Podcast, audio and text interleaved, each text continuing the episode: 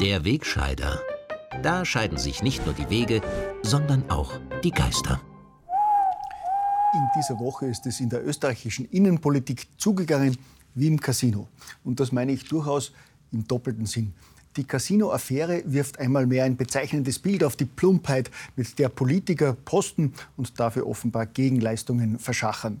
Gleichzeitig dürfen wir einmal mehr staunen, mit welch unterschiedlichem Maß gemessen wird, wenn es gilt, Maulwürfe aufzuspüren, die belastende Daten an die Medien weitergegeben haben. Während im Fall der BVT-Affäre zu Recht allseits Empörung darüber herrscht, dass man die Handys einer Politikerin und einer Journalistin beschlagnahmen wollte, um undichte Stellen im BVT aufzuspüren, ist es im Falle der Casino-Affäre offenbar für niemanden ein Problem, dass die heikelsten Dokumente nicht ganz legal den Weg von der Wirtschafts- und Korruptionsstaatsanwaltschaft direkt an die Medien gefunden haben. Gut, wenn es die Richtigen erwischt, heiligt natürlich der Zweck die Mittel. Beim Abservieren von erfolgreichen Politikern rechts der Mitte muss man auch beim Datenschutz nicht so zimperlich sein, gell? Ein bisschen wie im Spielcasino bzw. wie am Spielplatz ist es in dieser Woche aber auch im Parlament zugegangen.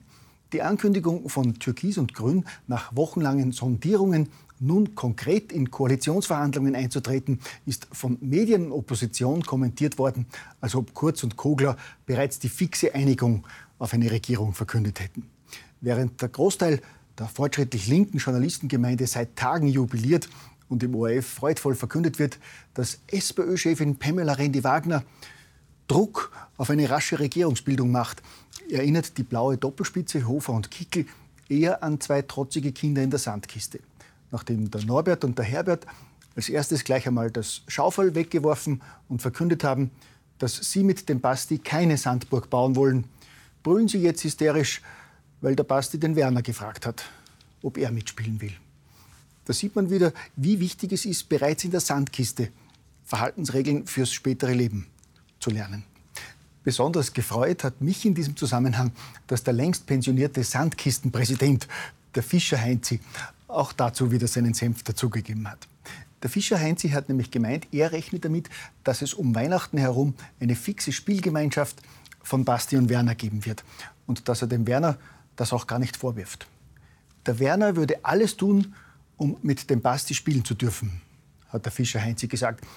Und dass der Basti nicht sein Fall ist, aber zu clever, um noch einmal mit dem Norbert und dem Herbert zu spielen.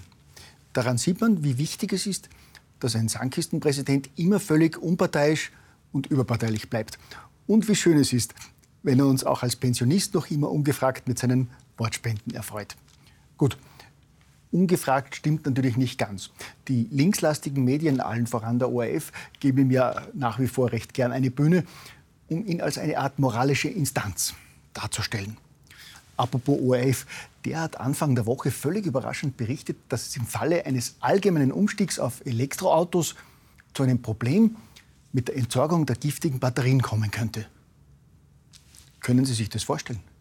ein Umweltproblem mit Elektroautos, die unsere Gesinnungsgemeinde doch seit Jahren so forcieren und als ökologische Heilsbringer anpreisen, die die bösen Verbrennungsmotoren ersetzen sollen.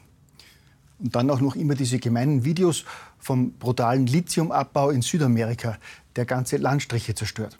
Oder vom ebenso brutalen Kobaltabbau im Kongo, der nicht nur die Umwelt, sondern auch die Gesundheit jener Kinder zerstört, die dort gemeinsam mit Zwangsarbeitern schuften müssen damit die tollen E-Karossen den dummen Massen in der ersten Welt vorgaukeln, sie wären umweltfreundlicher als Autos mit Verbrennungsmotoren.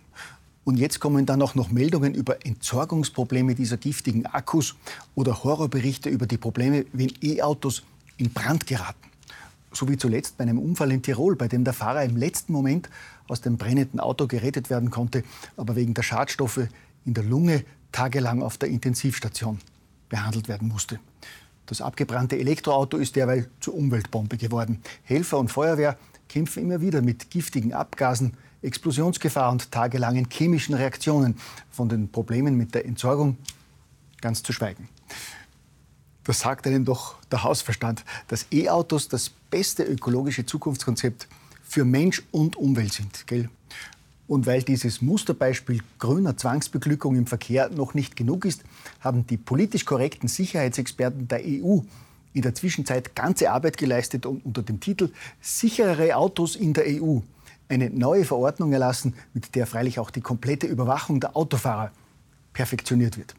Die penibel vorbereitete und jetzt beschlossene Verordnung sieht vor, dass Neuwagen ab 2022 unter anderem verpflichtend einen integrierten Tempobegrenzer, eine Alkoholwegfahrsperre, diverse Fahrassistenten und einen Ereignisdatenspeicher, ähnlich einer Blackbox in Flugzeugen, eingebaut haben müssen.